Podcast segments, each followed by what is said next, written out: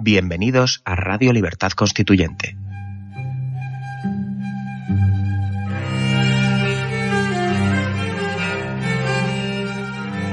Están escuchando Radio Libertad Constituyente con don Antonio García Trevijano.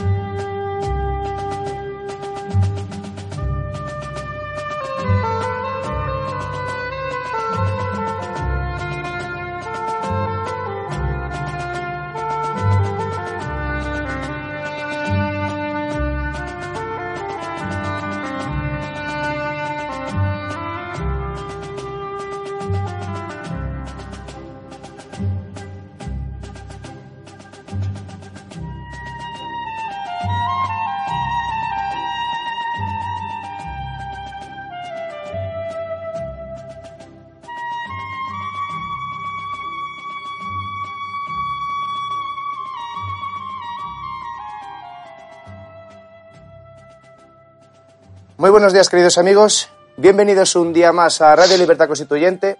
Soy Juan Manuel Pena. Hoy es martes 6 de junio. Y colaborando con nosotros, o bueno, más bien dirigiendo, hoy está Miguel Gómez desde Valladolid. Buenos días, Miguel. Buenos días a todos. Eh, desde Cartagena de Indias, nuestro colaborador Vicente Ferrer. Muy buenos días, Vicente. Buenos días, amigos. Y desde México tenemos a Mauricio Ramírez. Muy buenos días, Mauricio. Hola, muy buenos días a todos. Pues nada, caballeros, cuando ustedes quieran, adelante.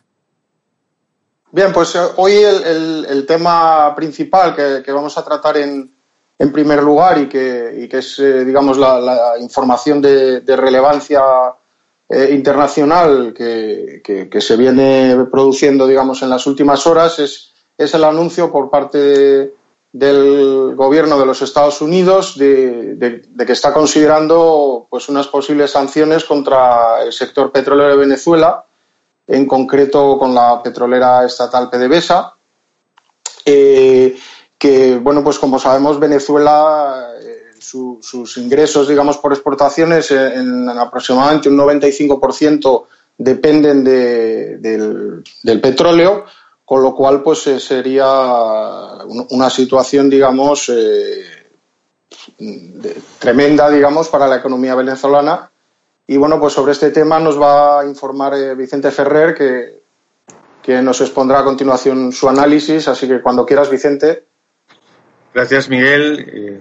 Amigos bien yo lo que voy a plantear es que realmente esto es algo mucho más grande que eso eh, sinceramente, ahora vamos a ver cómo los datos de los, los, hechos de los últimos días, y hay que analizar a, a partir de los hechos, por supuesto, eh, nos dan que eh, Venezuela en este momento es un campo de batalla, más que decir, desgraciadamente para ellos, por cierto, en la que eh, el gran establecimiento, un gran establecimiento internacional, o dos, el, establecimiento de Washington y el establecimiento europeo, ¿no? que son los más fuertes a nivel mundial, porque de momento ahí no se mete ni China, ni Rusia, ni otras zonas pues, eh, y, y, por cierto, eh, establecimiento en torno a lo que en Estados Unidos es la corrección política, ¿no? y, en Europa la socialdemocracia o la socialdemocracia democristiana, ¿no? como el estatalismo institucionalizado, ¿verdad? Eh, está ocurriendo. ¿Y por, qué, ¿Y por qué digo esto? Bien, en primer lugar, vemos en torno, en la última semana, en estos días, en torno a Venezuela, unos movimientos, bueno, de ajedrez puro, político, pero a gran escala, como, como que eh, digamos que esa socialdemocracia que ha intentado intervenir, como hemos comentado, he comentado ya con don Antonio hace tiempo, en mil veces, el, el tema de Venezuela no solo es una cuestión entre el gobierno venezolano, Cuba y algunos vecinos. Eh, por encima incluso hay muchos temas más, muchas fuerzas más importantes y desde luego está esta y se está demostrando y se está iniciando una ofensiva de decir de no vamos a tolerar no vamos a tolerar que a lo mejor un Franceschi cualquiera ¿no? Eh, pueda aparecer por ahí, pueda haber una libertad política de verdad. Esto no va a ocurrir, sí o sí. Entonces, y casualmente coincide eh, que de pronto el Papa eh, sale caballo blanco y dice que va a solucionar el tema y, va a recibir, hoy recibe, y mira que había recibido palos por, las intervenciones anteriores. Pues no, de pronto no le, él va más allá y recibe a la, Conferencia Episcopal de Venezuela eh, en vías para ver cómo lo traduce en, articularlo como un, un mecanismo de, para la paz y toda esta historia. Luego tenemos como la OEA, que ya comentábamos que, bueno, el, su secretario general parece que estaba claro y decidido a expulsar a Venezuela o a exigir el fin del régimen, así directamente, la, caída, el abandono de, Maduro.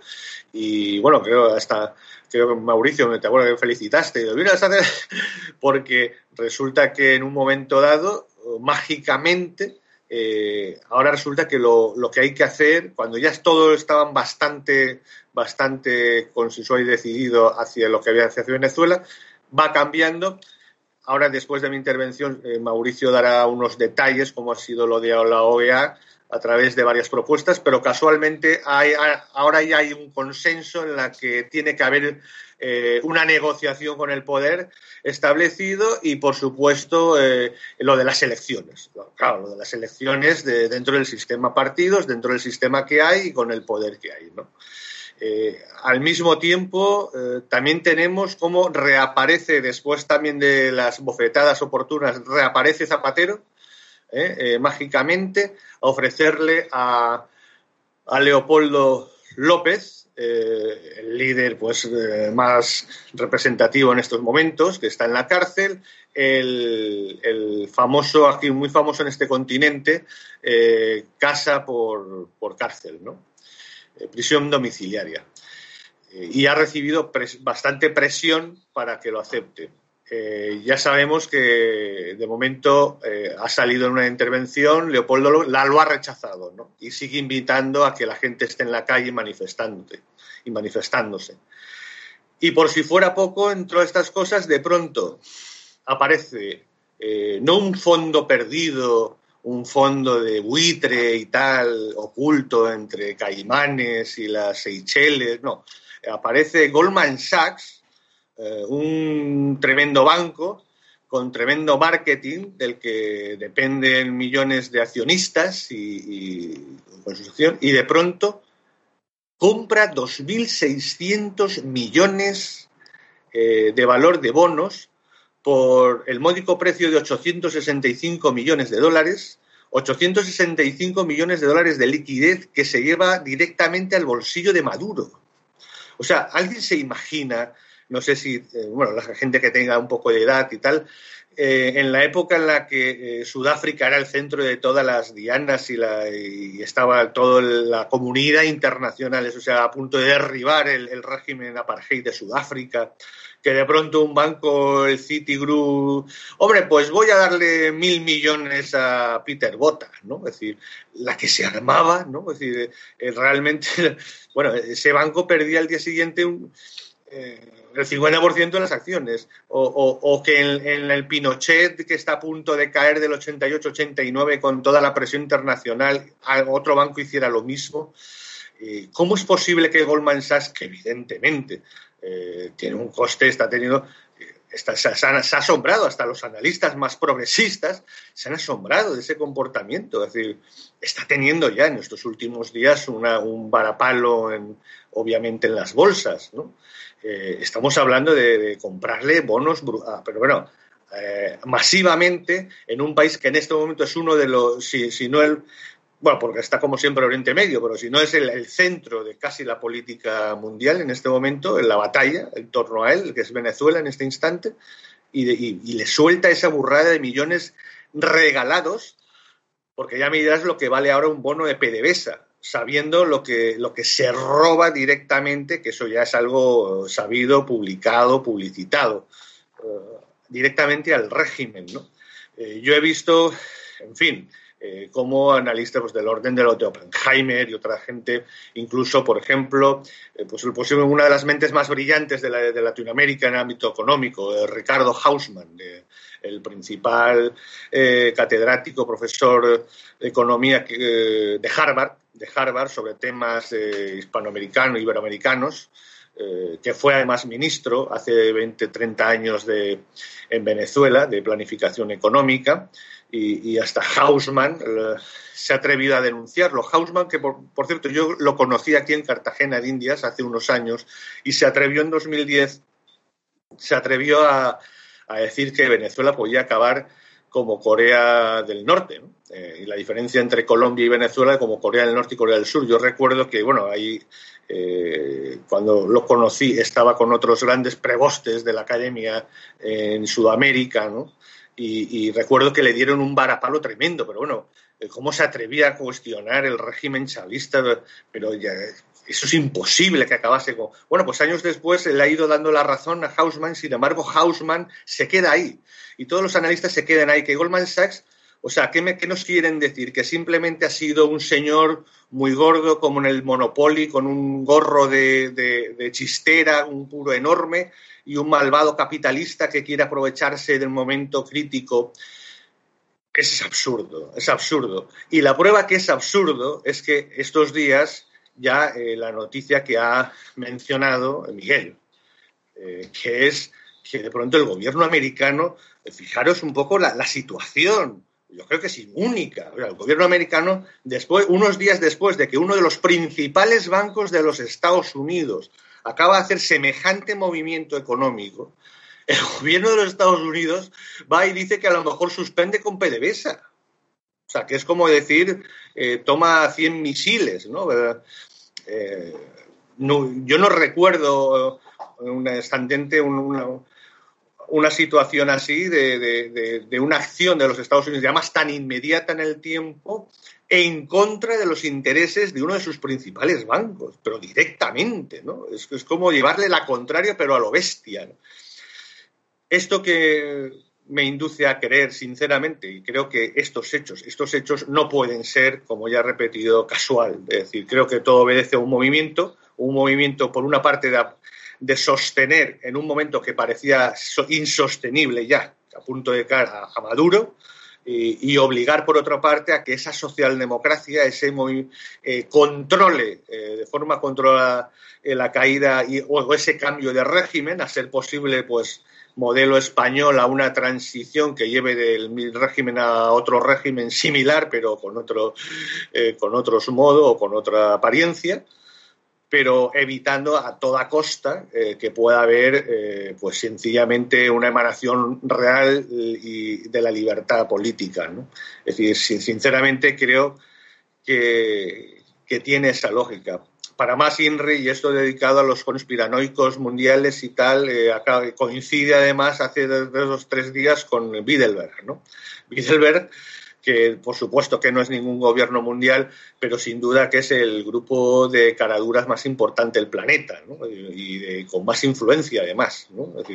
eso sin duda, al menos como uno de los lobbies más grandes. En fin, eh, yo creo que esa es la situación, ¿no? ya decía, creo que era Gore Vidal que el eh, el poder, eh, escribió Goribel, el poder es un fin en sí mismo, si no recuerdo mal, y además que el, instinto, el instinto de imponerse el ser humano sobre los otros es la característica más importante del ser humano.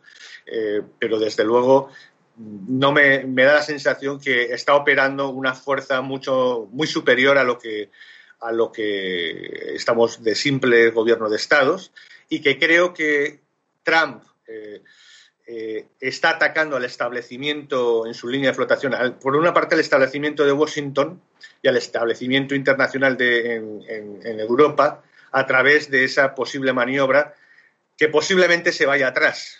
No me creo que vaya, que llegue tan lejos o, para, atacar así, ¿no? Es decir, estamos, recordemos que el establecimiento de Washington, básicamente sus brazos eh, económicos se asientan sobre el petróleo y la industria armamentística.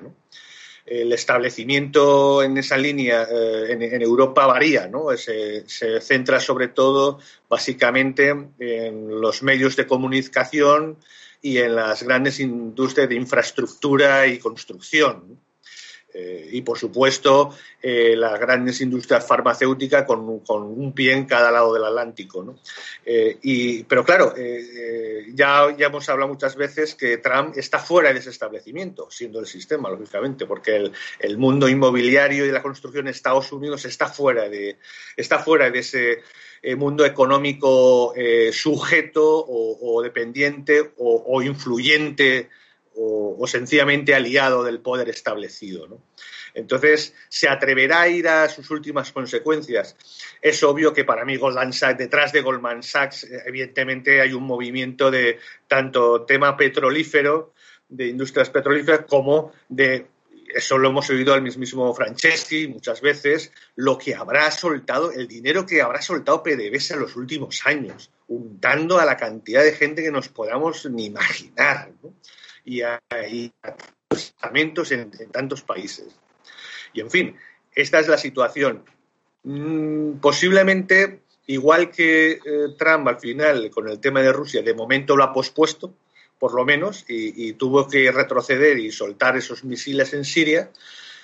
Vamos a ver si se atreve a ir hacia adelante y a, hacer ese pedazo de jaque, jaque como mínimo, jaque al rey que, que le haría a la industria, al establecimiento eh, socialdemócrata y tal de Washington y, Bruselas con ese movimiento contra Goldman Sachs y contra PDVSA que podría hacer caer al régimen en horas, en horas, es decir, eh, en Venezuela, o si se echará atrás otra vez o negociará algo.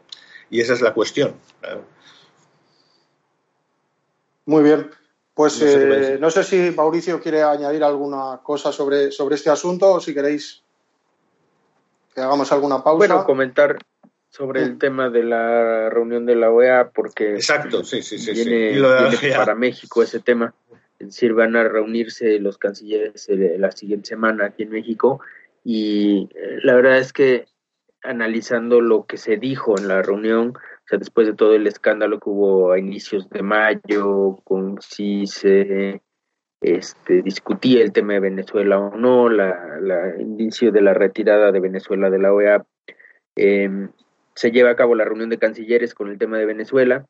Estaba Delcy también ahí, aunque no participó formalmente.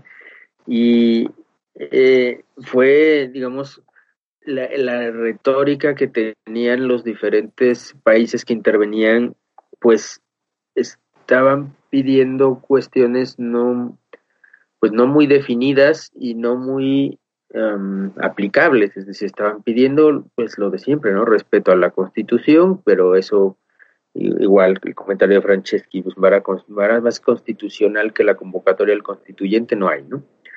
Este, y eso no va a ser ninguna solución. Y por otra parte diálogo y por otra parte elecciones y nuevamente, ¿no? Elecciones en ese contexto en el que están, pues es una es, es, es más apoyo a Maduro que nada, ¿no? Es decir, es eh, elecciones de Estado. Eh, entonces, el, no había ninguna creatividad respecto a cómo alguna posible solución.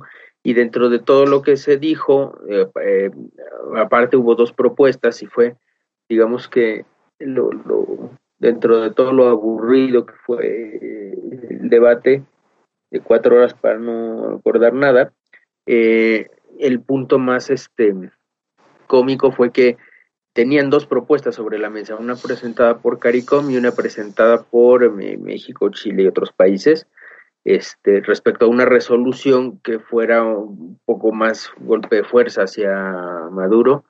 Eh, y pero ambos sabían que no, no, no podían tener los votos necesarios. Entonces, la primera intervención de Bolivia, aliado este, aliado por completo de Venezuela y de Maduro, fue decir, ahí tienen las propuestas, votenlas, como diciendo, ¿para qué vamos a discutir más si no tienen los votos?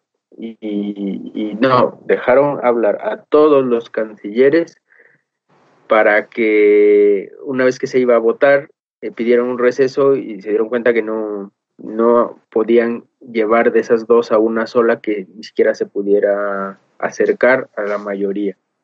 De manera que lo pospusieron, lo pospusieron a una posible reunión previa al encuentro en Cancún, que será la siguiente semana. No sé si va a haber tiempo de que tengan esa reunión o van a llegar a, discutir eso en Cancún, ¿no? Pero definitivamente em, la, la OEA está mostrando que tiene más este que es como el dicho popular, ¿no? El perro que ladra no muerde, es decir, ha estado ladrando todo el mes y medio y a la hora que, tenían ahí los cancilleres fue incapaz de hacer pues, Mauricio, ¿no, crees, que eso es porque es así inoperante o, o, te pregunto Mauricio, o no crees que porque ha sido directamente desactivada?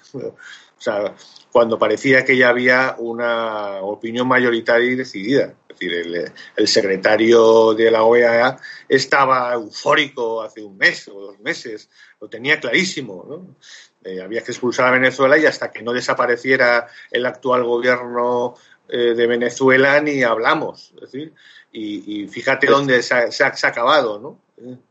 Sí, y bueno, el tema es que cuando fue la, fueron las reuniones a inicios de mayo, eh, la, prisa que expresó México por llevar a la votación este, mostró que, el músculo era bastante enclenque, ¿no? O sea, que, que realmente llegaban, pero en esa reunión tenían un quórum este, por, por debajo del que debía ser y aún así este, sacaron raspando la mayoría, ¿no? Pero la, la mayoría no daba la mayoría de, de, todos los estados como para realmente eh, pasar algo más relevante. Entonces... no, no olvidemos que era, eh, que, era extraordinaria. Eh, que era extraordinaria y, yo creo que es, es, debilidad de las de las partes este, que están en o sea de los estados que están promoviendo esto no el tema con la OEA siempre ha sido que como cada país cuenta un voto, sea país grande, pequeño y demás, el, el tema es que Venezuela siempre ha tenido, siempre ha tenido muchos estados pequeños que están en el Caribe eh, bastante Todas las islitas del Caribe estaba, estaba claro que iban a votar, eso está claro. Pero la cuestión está en los grandes países, que cómo ha, cómo, ha, cómo ha cambiado eso, ¿no? Cómo se han, como decimos como se dice en España, cómo se ha rajado, pero literalmente. O sea, eh, pero es que los grandes países no logran tener el número, son muchos los pequeños del Caribe y justamente ese era el tema, ¿no? La propuesta entre los países grandes, la, la propuesta este, digamos, de México, Chile, creo que Canadá estaba ahí, y, del otro lado la de CARICOM, y entre las dos no hubo forma de, llegar a nada, ¿no? Este, pero digamos, eso no es nuevo. Eh, eh CARICOM o los países del Caribe siempre han estado moviéndose un poco entre la abstención y el apoyo directo a, a Maduro, ¿no? Por, precisamente porque dependen de su petróleo. Entonces, en, ese sentido yo veo el, músculo muy débil. Claro, Almagro puede decir lo que quiere, el tema es que obtenga los votos, que lo, que lo logre, ¿no? Entonces, bueno, ser algo que pudiera ser, eh, pudiera haber algún cambio ahora que, que tengan la reunión en vivo aquí en México. Eh, y bueno, yo creo que esto de los 800 millones de dólares que tiene ahora Maduro, pues es, es este, una mala noticia para la, para la búsqueda de la democracia, ¿no? Porque realmente no sé si, no sé cuánto tiempo le dan a él, pero cualquier tiempo que le den eh, va en contra de, de, la manifestación en las calles, ¿no? Que es la que ha estado este, liderando a la oposición, ¿no? Más que la oposición liderando a ella, las calles han estado liderando a la oposición, pero no sé no sé eso cuánto combustible tenga, ¿no? Y, con este tanque que le llega a Maduro. Es que desgraciadamente eh, no es solo el combustible que tiene, sino lo que la fuerza que lo está sosteniendo detrás, que es lo que yo he planteado, ¿no? Es decir, que hay una fuerza política real, material, objetiva, objetiva que está ahí actuando. Y creo que los hechos, yo creo que lo demuestran, ¿no? Es decir, en todo lo que hemos comentado, ¿no? Tanto lo de la OEA como lo del Papa, como lo de Zapatero de pronto, etcétera, etcétera, etcétera, ¿no? Entonces, eh, fíjate, antes, por dejar yo de hablar del tema, eh, eh, para que se vea cómo está influyendo en Colombia en la política, el, cómo el gobierno, el presidente, es que ya le importa, pero, pero, pero, pero descaradamente, le importa un carajo la, la, opinión pública. O sea, es un presidente que ya está por debajo de, del 20-25% de apoyo. Y sin embargo, sigue con el programa. ¿por qué? Porque ya tiene claro eh, qué apoyo tiene detrás. Y es esa fuerza, es ese programa eh, socialdemócrata que, no piensa dejar caer a Venezuela ni a los países de alrededor. Así de claro. ¿no? sé, Miguel, no sé si, si algo hay en España que se, que se escucha o que se ve, no sé. No, aquí prácticamente sobre el asunto de Venezuela eh, la, información que llega es bastante poca. Eh, sobre todo se centra en, la lucha, digamos, de intereses dentro del, régimen chavista entre, entre, el presidente Maduro, eh, que digamos que representa lo que sería la, parte central o, principal del, régimen chavista, y, luego la, parte de, la MUD, de Capriles, etcétera, que, en realidad eh, es parte del mismo régimen chavista, pero que, lo que está haciendo es eh, luchando por, aumentar su, reparto, por, acceder a una mayor parte del botín, por integrarse dentro de ese régimen chavista, a lo cual pues Maduro se niega porque, porque pretende, digamos, eh, concentrar aún más el poder de lo que está, por eso pues se ha recurrido a, lo que él llama la constituyente, con lo cual se, se a sí mismo la, potestad de, ser una, un, poder constituyente que ya está constituido, en fin, una, cosa un poco disparatada.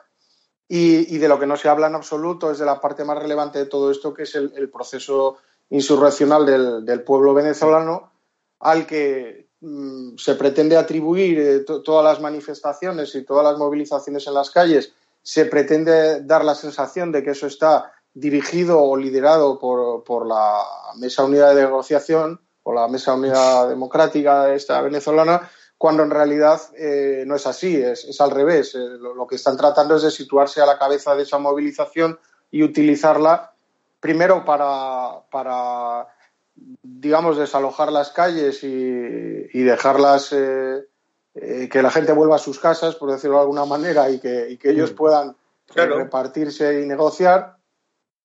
Pero desde luego por ahora no están teniendo éxito, afortunadamente y, el pueblo venezolano, pues bueno, se está un poco dando cuenta de la situación y, viendo, digamos, el, régimen que ha quedado al desnudo con estas operaciones, pues, eh, pues está clamando realmente por su libertad y, muchos de los eh, eslóganes o de las pancartas o de, o de los eh, gritos que se escuchan en las calles, pues van en esa dirección. En, la dirección de reclamar una libertad eh, para el pueblo venezolano antes que otra cosa y, que en primer lugar, por supuesto, caiga el, régimen chavista y después, eh, una vez que haya caído, pues con, libertad eh, puedan, puedan darse una constitución y se pueda y se pueda elegir a la representación. Que me gustaría escucharos a vosotros por saber, obviamente, vuestro buen criterio que no opinión, porque recordamos que aquí opiniones no, aquí lo que buscamos son criterios. Es decir, si eh, a los dos os preguntaría una, eh, si ese análisis que he hecho lo veis creíble o lo veis un criterio eh, válido desde el MCRC y desde nuestro, nuestra base política, científica, política, o lo, o lo veis errado. Decir, y por otro lado, eh, si, si, ¿cómo veis el que si, si, el gobierno de Estados Unidos se va a atrever a llegar a, cerrar el grifo y a, hacer ese jaque a PDVSA que podría cargarse el régimen de una? ¿no? Es decir, las dos preguntas. Me gustaría. Hombre, ahí, hay dos temas. Por, un lado, desde luego es imposible de, de predecir o saber exactamente. Eh, si la amenaza, digamos, que, ahora mismo está anunciando el gobierno de los Estados Unidos y el gobierno de Donald Trump eh, se va a llevar a, término o simplemente, digamos, es, eh, por decirlo de alguna forma, una fanfarronada. Pero lo que está claro es que, ahora mismo muestra la intención de, presión y, los intereses tan grandes que se mueven en, Venezuela, eh, en, los cuales, pues desde luego, los Estados Unidos eh, son una parte importante de los intereses que existen allí, pero desde luego eso está ah, fuera, digamos, de, esta otra realidad que yo estaba exponiendo y que es la realidad del, pueblo venezolano. Claro, pues es, que se quiere aplastar el que se quiere controlar, el que no se quiere que, ocurra espontáneamente, que surja algo del pueblo espontáneamente o de, o de su libertad, ¿no? Claro, que es, que es el, engaño, digamos, y, el, y, la tergiversación o, la, o la confusión que, se crea pues, por la opinión publicada principalmente por los medios de comunicación eh, aquí en Europa y en España, donde se trata únicamente, digamos, de lo que ellos llaman los asuntos de Estado, es decir, donde se refleja únicamente la lucha de poder que existe dentro del régimen chavista de diferentes intereses, pero se está dejando fuera de lado lo que es eh, la, posición del pueblo venezolano que, está ajena a esos intereses, que está padeciendo una situación absolutamente crítica eh, de, pues de, carencias de, básicas de supervivencia y de, incluso hambre, etcétera, etcétera. Y, esa parte pues se obvia cuando entonces todo se reduce pues digamos a, se simplifica eh, en forma de lucha de partidos que es como se entiende la política aquí en Europa y en España. Y claro pues se hace ver que, que únicamente existen esas dos posiciones cuando existe una tercera muy clara y que, y que está empezando a aparecer en Venezuela o, que ya desde luego es evidente y que es la, insurrección del pueblo venezolano eh, en una situación previa a lo que podría llegar a ser una, revolución y ojalá lo fuera, eh, porque, porque, digamos, no, no, no responde a, esos intereses que se están moviendo en el pueblo venezolano. Entonces, desde ese punto de vista, el, el, análisis de, de, Vicente Ferrer, mm, que desde luego es, interesante, pero, pero es muy difícil, digamos, eh, aproximarse o vaticinar, digamos, a futuro lo que, lo que va a suceder, porque estamos hablando de, asuntos de, auténtica política y de lucha de intereses, eh, en los cuales, pues bueno, eh, no, se puede saber exactamente cómo, cómo van a discurrir y, y cómo se van a desarrollar. Yo, en respuesta, pues mira, a mí me parece muy lógico el criterio como lo estás exponiendo. Yo creo que evidentemente hay una relación entre todo lo que estás este, mencionando, ¿no? Eh, de repente es, creo que lo, difícil del análisis es tratar de identificar quién es el que está detrás, o sea, quién es este, o por dónde se mueve este establecimiento socialdemócrata que busca que se establezca el estado de partidos en, en, todos los países, ¿no? Este, y, bueno, normalmente, bueno, uno de los puntos que, que, estás poniendo en la mesa y que, me sorprenden es eh, su relación con la alta finanza de Estados Unidos, ¿no? Este, porque normalmente, eh, normalmente son como élites más burocráticas, al menos en mi, en mi cabeza, ¿no? Que tanto económicas. Pero a mí me parece. en, tu cabeza americana, claro, no europea. En Europa sabemos que eso tiene una relación directa. sí, sí. Em, entonces, digo yo, trataría de, de, profundizar bien, tratar de identificar esa fuerza, ¿no? exactamente de dónde viene pero sí, no, no, no es casual, ¿no? Que se, que al mismo tiempo estén las reuniones entre el, Vaticano, Zapatero, estos fondos que están fluyendo a Maduro. Este, yo creo que no es casual, hay que, hay que dejar avanzar un poco más el, tema y ver viendo cómo, cómo van siendo las reacciones y sobre el tema de, de cuánto, o sea, de si realmente se va a ir a fondo Trump en esto, pues eso ya creo que sería más especulación, porque no tenemos muchos datos como para poder eh, saber. No, pero eso lo me parece una jugada muy acertada en este momento y, ver quién reacciona, ¿no? Desgraciadamente, con el antecedente que hemos tenido ante Rusia, eh, invita a ser pesimista, en el sentido que Trump, que, que es anti-establishment, eso está claro, ¿no? y que ya hemos dicho que ya unas veces consciente y otras inconscientemente está provocando unos cambios contra el establishment, eh, no se atreve hasta qué punto, me invita a ser pesimista, no se atreverá a apretar el botón rojo y, lanzar ese pedazo de pepino contra, en este caso, una parte importante del establishment, establecimiento de Washington, que es la idea internacional, que es el, mundo del petróleo relacionado con el Estado, ¿no? con los Estados. El, eh, sí, el, el, el tema ahí es que en la retórica y en muchas de las acciones ha sido anti-establishment, sobre todo anti-establishment político, ¿no? Pero realmente se ha alineado con el establishment militar, ¿no? Y de prueba de ello está tanto el, alza de presupuestos como las ventas que acaba de hacer en Arabia Saudí. Es decir, en ese sentido no es tan anti-establishment, más bien está aliado de una parte. cuando se arrugó ante Porque es que si, no lo, si no lo mata, ¿no? no, hay, no hay opción. Necesitaba eh, no tener todos los frentes abiertos y, y aliarse con uno para... Ahí está Sí, o sea, la parte militar está ahí, ¿no? Yo creo que probablemente lo que está haciendo es poniendo un límite muy claro, ¿no? Como, como diciendo, esa jugada tiene estas consecuencias, pone el jaque y si vuelve a haber otra, yo creo que la actuará, ¿no? Pero yo creo que está como diciendo cuál sería su postura si esto, si esto sigue, ¿no? Yo creo, poniendo un límite. También sería interesante, sí. Eh, la acción de, Goldman Sachs, por otra parte, tampoco es que se haya visto muy afectada después de eso. Es decir, ese día perdió como tres y tantito por ciento y se ha venido recuperando. No está, no está eh, al, eh, digamos que viene en una tendencia este, a la baja en los últimos meses, pero tampoco es que esto se haya visto como un gran, este, una gran afectación a su imagen, ¿no? Muy bien. Pues eh, no sé si queréis eh, añadir algo más o yo creo que podríamos hacer ya una pausa, un pequeño descanso y, retomamos después, ¿de acuerdo?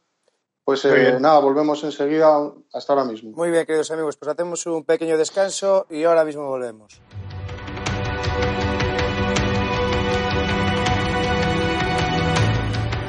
Todos los domingos, a partir de las 9 de la noche, escuche Repúblicos en Acción todas las novedades del movimiento, el comentario semanal de Paco Bono y la intervención de interesantes invitados. Estamos en la acción.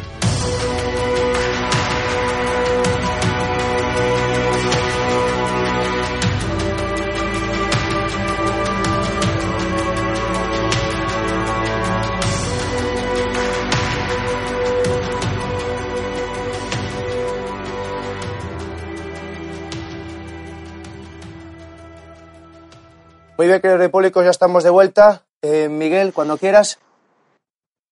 De acuerdo, bueno, pues una vez que hemos tratado eh, el tema, sin duda, pues eh, más importante de política internacional en este momento, por lo menos que, que, pueda afectar, digamos, lo que es la, relación entre, entre países y, los, y los hechos, que se están desarrollando especialmente en Venezuela, pues como ha sido el, el anuncio por parte de, del gobierno de Trump, de, esa supuesta intención eh, eh, de sanciones eh, y de cortar la, relación comercial del petróleo con, con PDVSA, pues cambiando ahora un poco de tema, vamos a tratar un tema también controvertido y desde luego que alimenta bastante pues a, todos los amigos de las teorías de la conspiración y demás, como es el, el club eh, menos secreto del mundo, como lo llamo yo, porque hace unos años, eh, bueno, pues eh, existía toda una serie de mitificación de lo que es el club Bilderberg, que es al cual me estoy refiriendo. Y bueno, pues evidentemente es un, club, por llamarlo de algún modo, un lobby o una reunión de, personas influyentes de todo el mundo, donde sin duda pues se, se manifiesta, digamos, eh, las posiciones de, una parte importante del establishment a nivel mundial y bueno, pues en estos días se están reuniendo, creo que es en, Virginia, en Estados Unidos, pues desde el día 1 hasta el día 4 creo que es que tendrán lugar estas reuniones donde desde luego pues se, expresan por lo menos las intenciones que, tienen muchos de estos grupos de presión a nivel internacional, pero bueno, una cosa son las intenciones que tengan, otra cosa luego es eh, la, práctica de esas intenciones y, en fin, bueno, pues eh, cómo se desarrolle todo esto. Y bueno, pues para, hablar de este tema nos va a comentar algo Vicente Ferrer, así que adelante Vicente cuando quieras. Sí, no, muchas gracias. Eh, como dices, era interesante, aunque sea un par de minutos, eh, sobre este tema, porque tampoco vamos a hacer, eh, a taparnos los ojos, ¿no? por supuesto, como tú has dicho, ha habido una demagogia, bueno, no una demagogia, sino una mucha fantasía, mucho mito urbano, ¿no? Entonces, merecemos, antes de entrar en, el tema más profundo, tema importante como es el de México, a partir de como que nos explicará Mauricio, comentar que eh, ¿Qué es Bidelberg? Bidelberg, eh, primero, como dice, como bien ha dicho Miguel, es decir, acaba siendo pues eh, un intento de grupo de lobby mundial, internacional, que trata de influir por sus intereses lo más posible, ¿no? Es decir, pero, pero sí que queremos observar unas características. ¿no? Surge, surge como surge la Unión Europea, pues casi paralelamente entre un príncipe eh, un señor de Holanda, eh, por cierto, con grandes connivencias había tenido el nazismo, con la corona británica y tal, y, organizan en el Hotel Widelberg la primera reunión, que trataban de, las personas trataban de eh, tener más, influencia política y económica y relacionadas entre sí.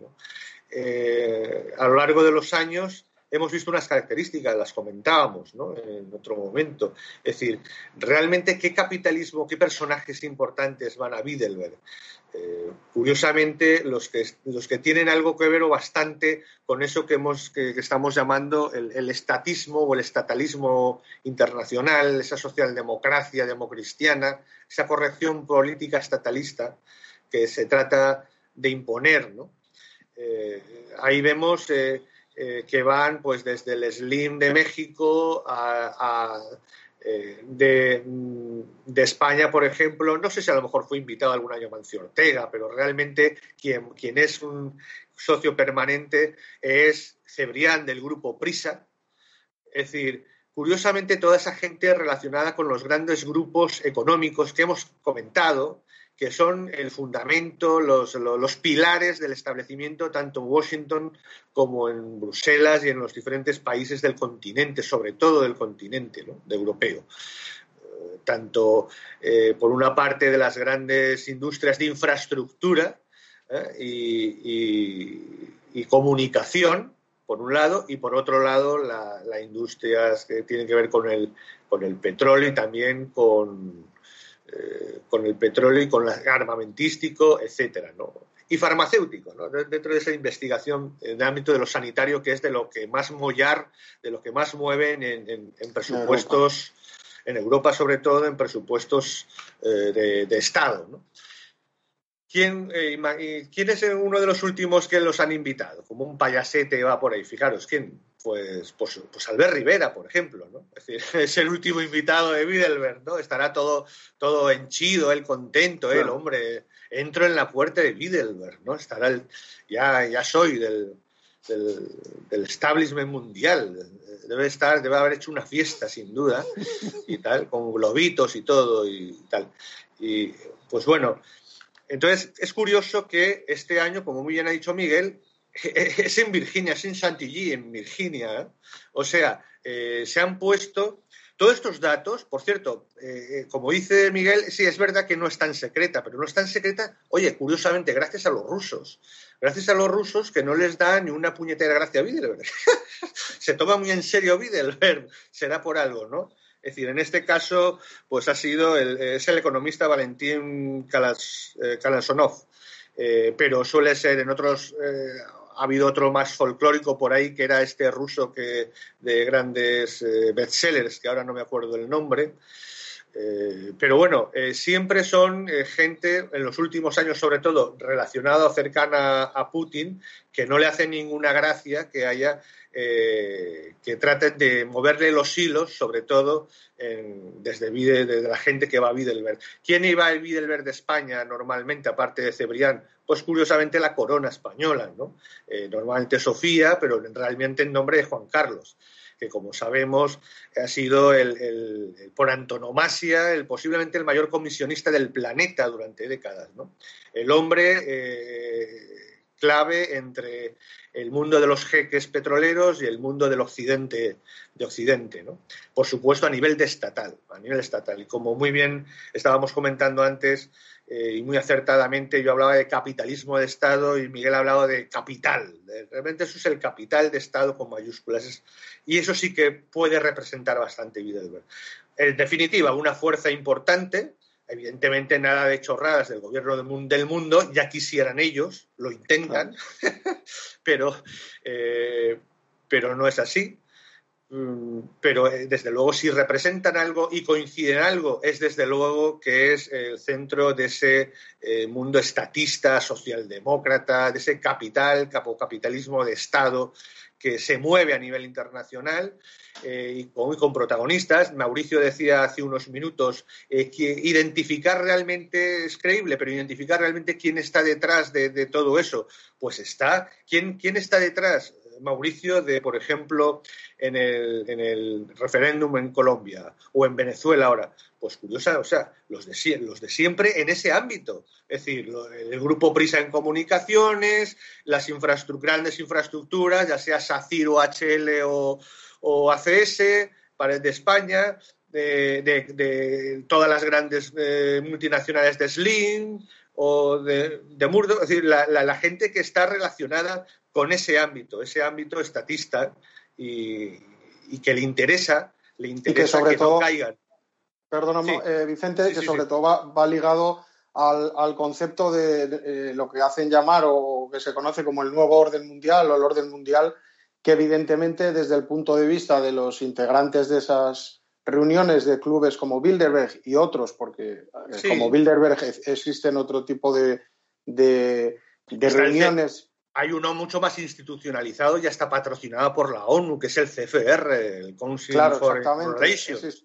Claro, Encima pagado por la ONU, por todo. Claro, y, y, por ejemplo, pues como bien estaba explicando Mauricio, de, perdón, Vicente, eh, Putin es contrario a esos intereses y, y, por lo tanto. Que también, Claro, entonces. Pero bueno, este desde luego. Se le sacó la Trump y, precisamente, fíjate, el tema principal, según los rusos, es la administración Trump. Informe de avances. No sabemos de qué avance, ¿no? y la actividad de la OTAN, por supuesto, las guerras de información, el papel de Rusia y de China. Claro. En fin, pero lo, que quería yo explicar, haciendo digamos un análisis un poco más profundo de lo que, de lo que realmente es eh, eh, este concepto, digamos, del, nuevo orden mundial o del orden mundial, es que, por supuesto, ese, esa idea, por lo menos, es la que, la que pretenden eh, tener las personas que lo integran, a las cuales les gustaría, sin duda, que existiese un orden que no existe porque es imposible, pero sin duda eh, a ellos les honrará, digamos, o les satisfará bastante que, la gente de la calle, digamos, o que la opinión pública considere eso como, como, un supuesto orden, porque eso, digamos, eh, es lo que puede satisfacer sus egos eh, de alguna manera en el sentido de que les reafirma en, su intención que realmente es la de crear un orden, por supuesto, que, es la, intención siempre de cualquier gobierno y de cualquier poder estatal y de, y de cualquier persona que, que, esté en las altas finanzas y que maneje pues grandes capitales, etcétera, etcétera. Eso es, eso es normal. Y, y bueno, pues una de las herramientas de las que se vale eh, esta intención, digamos, de, de, crear ese orden, pues es la sociología, que por eso aquí en Europa es eh, algo que tiene tanto auge, porque es una herramienta que permitiría o permite, digamos, o pretenden que sirva pues eh, eso para la integración de masas, para observar a, la masa social, digamos, como, grandes grupos de, digamos, como si funciona, como si no hubiera individuos, sino que solamente hubiera masas, Y, bueno, sobre este tema me llamaba la atención ayer, apareció un, artículo en el, en el diario en el diario El País que escribe una tal Belén Barreiro que fue pues la directora del CIS del Centro de, Investigaciones Sociológicas aquí en España que va pues muy en esta dirección.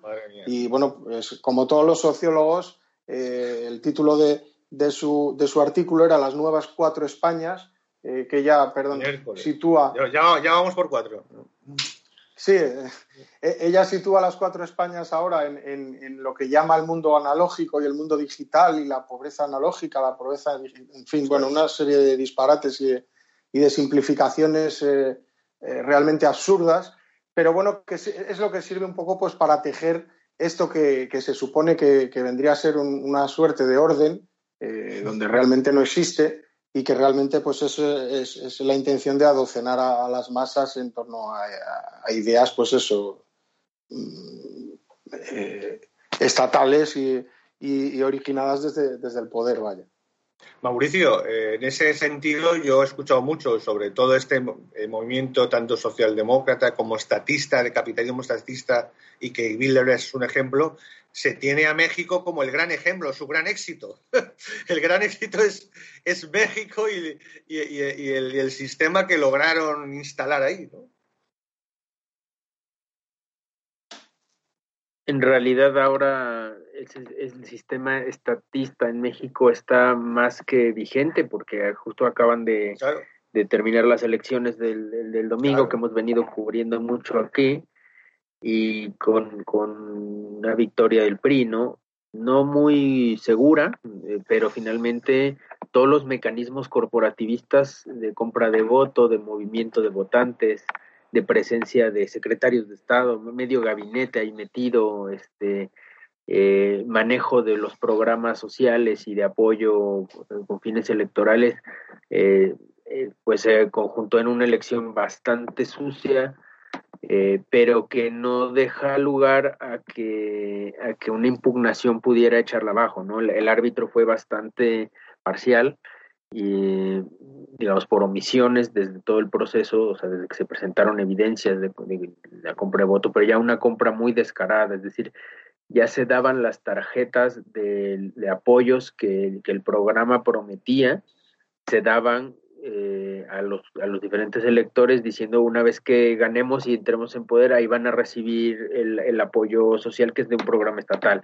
Es decir, está, está estatalizado hasta la compra de votos este, eh, de, una manera muy, muy clara. Entonces, y además ya ahora... no se deja la corrupción y a la sociedad civil, por favor, es que es terrible. Sí, sigue. Sí, ¿no?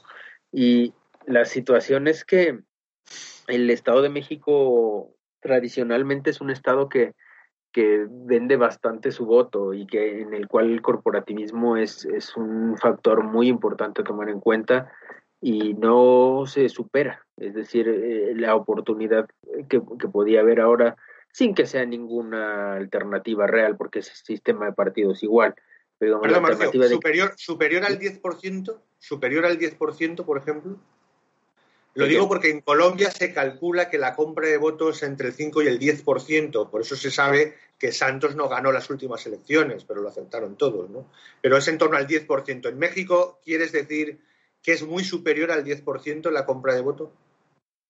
Pues mira, no tenemos datos concretos de los que echar mano sobre eso, pero eh, digamos, fuera, digamos, si, si era, era muy difícil que tú encontraras alguna, algún, alguien que apoyara verdaderamente al PRI en la calle. Es decir, eh, los votos que sacaron, o sea, toda, toda la zona alrededor de la Ciudad de México, toda la zona urbana, la ganó Morena, la ganó el partido de López Obrador. Y con algunas excepciones que ganaron otros de oposición, pero el PRI en la zona urbana no ganó nada, no ganó nada de hecho, en términos, y, lo hablábamos la vez pasada, en términos de partido, el partido de Morena tuvo más votos que el PRI, pero su alianza con partidos pequeños, el Verde Ecologista, Nueva Alianza y Encuentro Social, le permitió tener dos puntos porcentuales más eh, como candidato. Entonces, aunque, aunque están celebrando que ganaron la elección y que sobre todo van a obtener los recursos para, para financiar el 2018, este, la verdad es que era un estado que normalmente dobleteaban eh, o, que tenían mayoría absoluta, sobre arriba de 40, 51, ¿no? Eh, y la verdad es que lo la alcanzaron a pasar muy difícilmente y este toda toda la zona rural y la capital del estado Toluca, que es donde más está la maquinaria de compra de voto del PRI, por eso digo, es muy difícil determinar un porcentaje, pero es, es un hecho que el votante del Estado de México, y creo que esta es la reflexión más hacia, hacia lo, que le interesa al MCRC, eh, el votante del Estado de México está acostumbrado a que el momento previo a la elección es el único momento donde puede obtener un beneficio real y tangible de, eso. Y en lugar, eh, digamos, está formado en la idea de no construirse él como ciudadano algo, sino de estar pidiendo eh, que le den. Entonces, eso, eso es un panorama. Para eso, precisamente, para eso precisamente votan, para dejar de ser ciudadanos, efectivamente. O sea que es lo mismo que sucede aquí en España, donde, donde votar es, precisamente el momento en el que renuncias a tu ciudadanía porque te sometes, digamos, y aceptas eh, la tutela, digamos, de, por parte del Estado y de una clase política, con lo cual precisamente ese es el acto en el que se representa, porque no es más que una representación eh, que se hace, donde al depositar ese voto, pues precisamente estás renunciando a ser un ciudadano de pleno derecho. Eh, estás aceptando efectivamente vivir. El punto al que voy llega mucho más a fondo, es decir, en México está mucho más dentro del tejido y te voy a explicar por qué, porque eh, se, ha, se, ha, notado y no hemos tratado aquí el tema de los famosos guachicoleros, que son las, las mafias que roban el combustible, que lo sacan directamente de los oleoductos de Pemex para venderlo en el mercado negro, que es una industria gigante, este, más de 2.500 millones de dólares, una locura, este, que tiene que tener connivencia con gente de dentro de Pemex. Eh, y las situaciones que tiene una base social ese movimiento del, crimen organizado, tiene una base social porque la gente tiene tan adentro el, vivir del Estado que incluso si el Estado es una organización criminal, pero mientras le den para sus tratamientos médicos, mientras le den para lo que sea, alimentos, apoyos, están dispuestos a irse no solo con el del partido que sea, sino con el del crimen organizado que sea. Entonces, eh, realmente ayer comentaba yo este, con Vicente que la situación en México está bastante estancada porque precisamente este tejido de ser absolutamente pasivo y de no construirse nada, sino estar esperando quién es el que da más, eso es, lo que debilita la, fértil para el crimen organizado y para cualquier partido. Entonces, digamos, en este tema de cuál es el porcentaje que vende su voto, pues es que, no sé, probablemente este, ese mismo 33 que votó por el PRI. Yo no veo a nadie votando por el PRI que no reciba un beneficio inmediato este, a través de, de, o sea, decir, parte de funcionarios, funcionarios inmediato a partir de la compra. No hay, no hay más. Tiene que ser funcionarios más un porcentaje que es directo, ¿no? De, compra directa.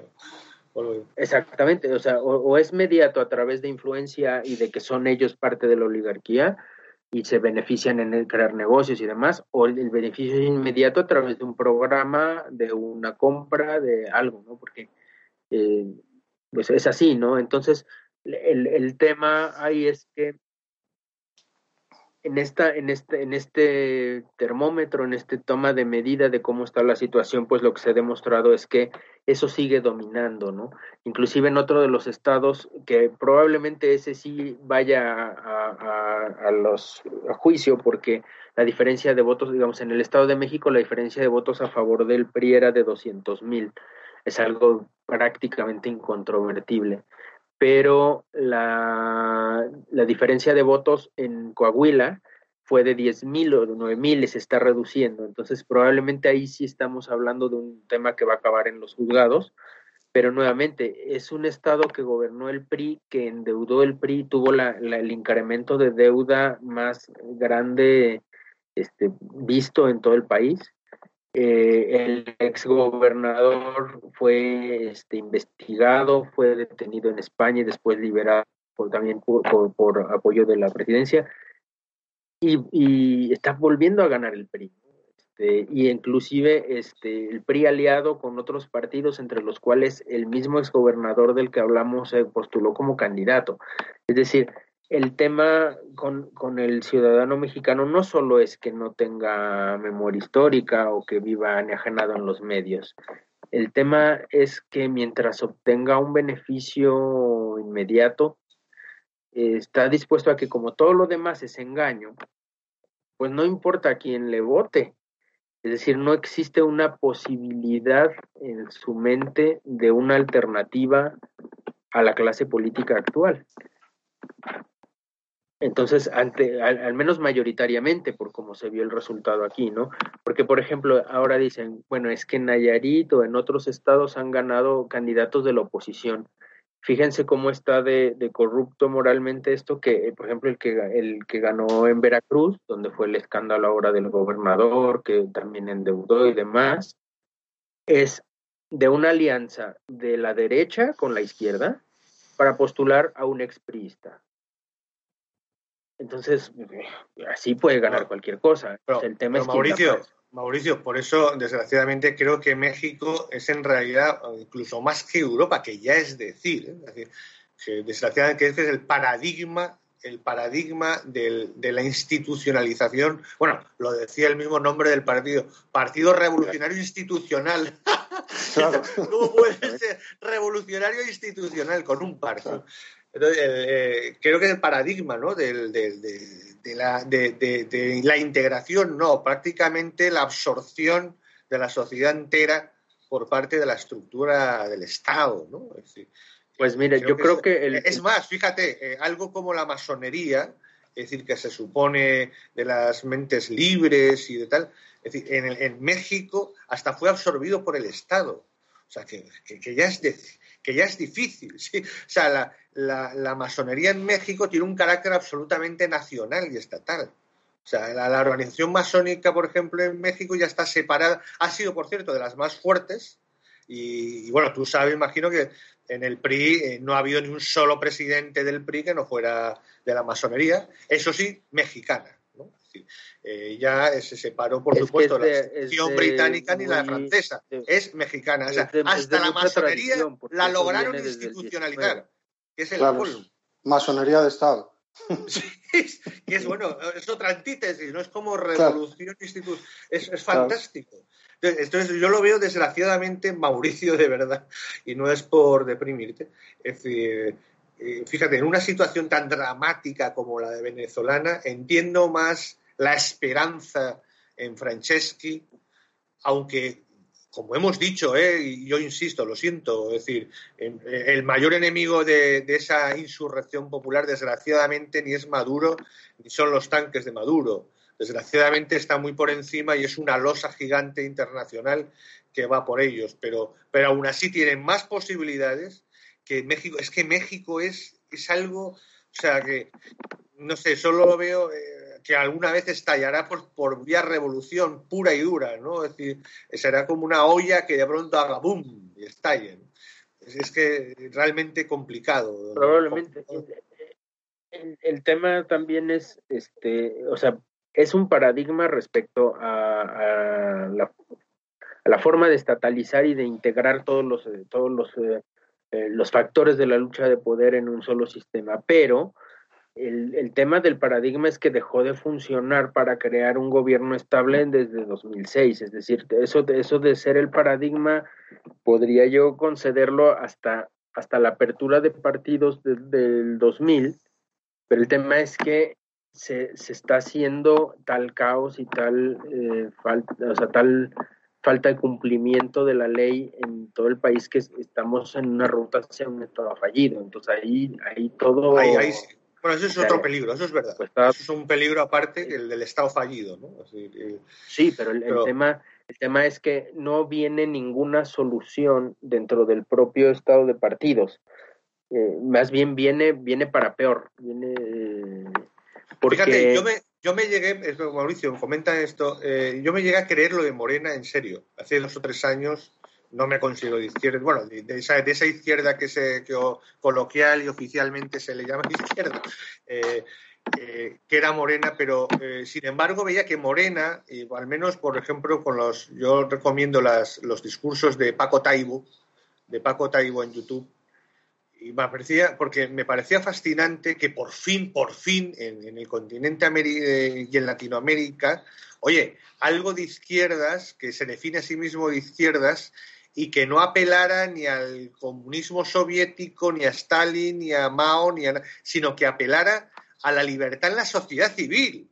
Entonces, a mí eso, eh, porque es la primera vez que yo lo vi en todo el continente definiéndose de izquierdas y encima queriendo que sea la sociedad civil la que prevalezca. Eso, eso eh, hacía, no sé, no es que hacía, es que nunca lo había visto hasta ese momento. Sin embargo, por lo que tú dices, al final Morena parece que al menos sus dirigentes eh, acaban comportándose igual, ¿no? O, quién sabe cómo, qué va a pasar con López Obrador. Pues mira, tienen dos, tienen dos temas importantes.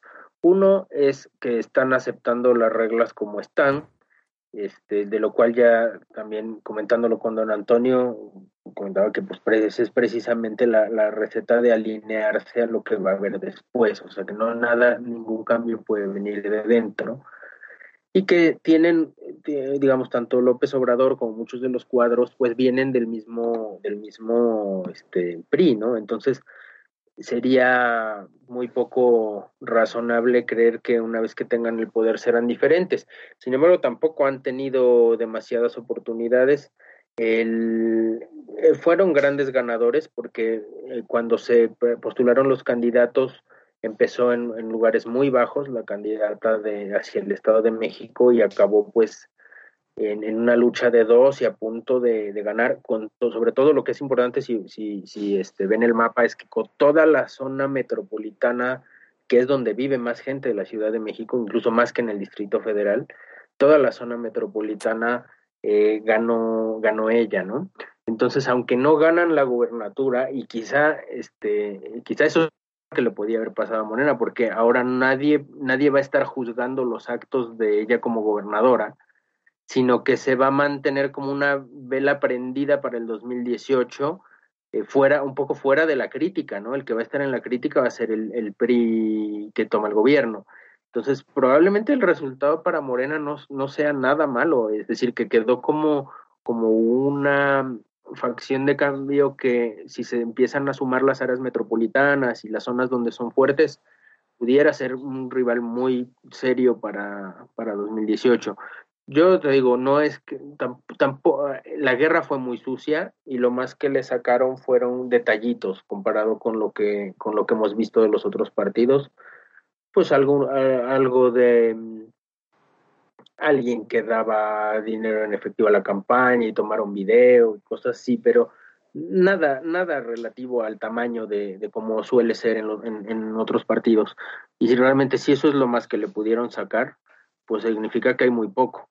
Eh, pero... Claro, esa es la pequeña corrupción, como la que existe aquí en España, que son casos personales y puntuales, que eso en realidad no es nada. O sea, que decir, es, es la corrupción, digamos, un poco espectacular, porque es la que eh, mueve a las masas y, y, mm. puede condicionar a los votantes en una dirección u otra. Eh, pues a base de esos casos que salen en la prensa, que es lo que llega a la opinión pública, pero realmente eso no es la corrupción importante, eso es una corrupción casi anecdótica, porque la corrupción, gran corrupción, es la corrupción del Estado, del propio régimen, la corrupción institucional, que es la corrupción que nunca sale en la prensa, de la que no se habla. Eh, lo mismo aquí en España, que, por lo que estás comentando tú, sucede en México, y que es realmente el origen de, toda esa corrupción luego que se manifiesta, digamos, en, el efecto de, esos casos puntuales de corrupción que, bueno, pues eh, tanta alarma producen y todo el mundo se lleva las manos a la cabeza, pero bueno, esos no son nada más que que digamos los, los que reciben las propinas casi de la corrupción a los que se Exactamente. a, los que se soborna para, para determinadas eh, funciones o los, eh, o los que se benefician, digamos, de, alguna forma, pero, pero el, origen de todo eso es muy anterior y desde luego, eh, como decías tú antes, desde dentro no, no, se puede hacer nunca más que reformas, por supuesto los que sean reformistas pues, pues son muy partidarios de, de todo lo que sea desde dentro, pero claro, desde el punto de vista de, la hegemonía civil, que es lo que defendemos en el MCRC, y de las eh, bases formales de la democracia, eh, ningún partido de, se llame de izquierda o derecha, que por supuesto para mí no existe, porque para mí dentro del Estado nunca puede existir la izquierda, y, o sea, sin libertad política no, tiene sentido hablar en esos términos.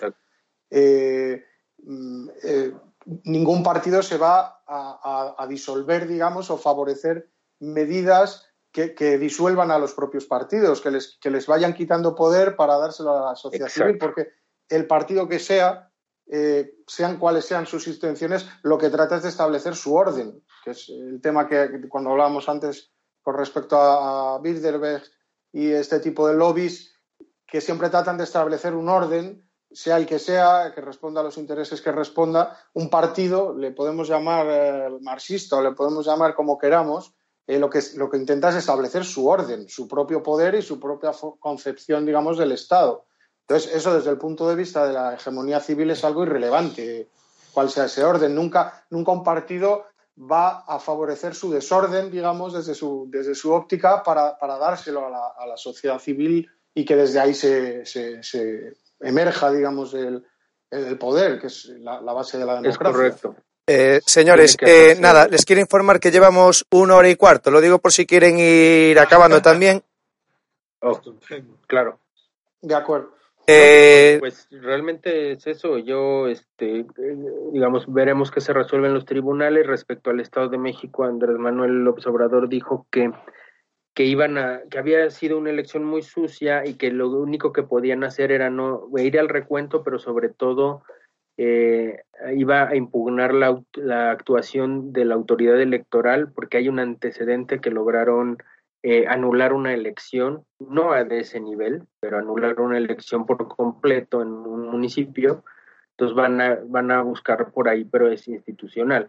Entonces, este, pero por lo que se ve, eh, pues el, el, PRI todavía este, se está defendiendo con las uñas aunque gana, pero es una victoria pírrica porque realmente está perdiendo bastantes, este, bastante comodidad en su, en su casa y este y bueno en, en Coahuila probablemente se, se, vaya a los tribunales. Entonces eso es lo, es lo que ha pasado. Vamos a ver los resultados oficiales empiezan a fluir al final de la semana entre miércoles y viernes. Lo comentaremos el siguiente lunes eh, finalmente qué, qué pasó y qué significa eso.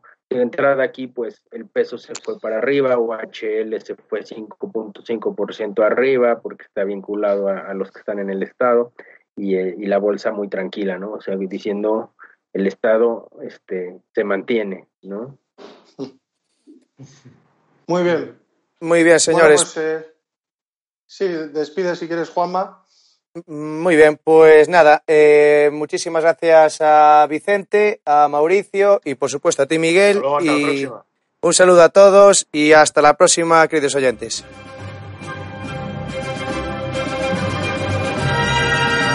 Gracias por haber escuchado Radio Libertad Constituyente. No olviden visitar la parrilla de programación en la nueva página web del Movimiento de Ciudadanos hacia la República Constitucional en la dirección www.mcrc.es. Radio Libertad Constituyente. La libertad viene en nuestra busca.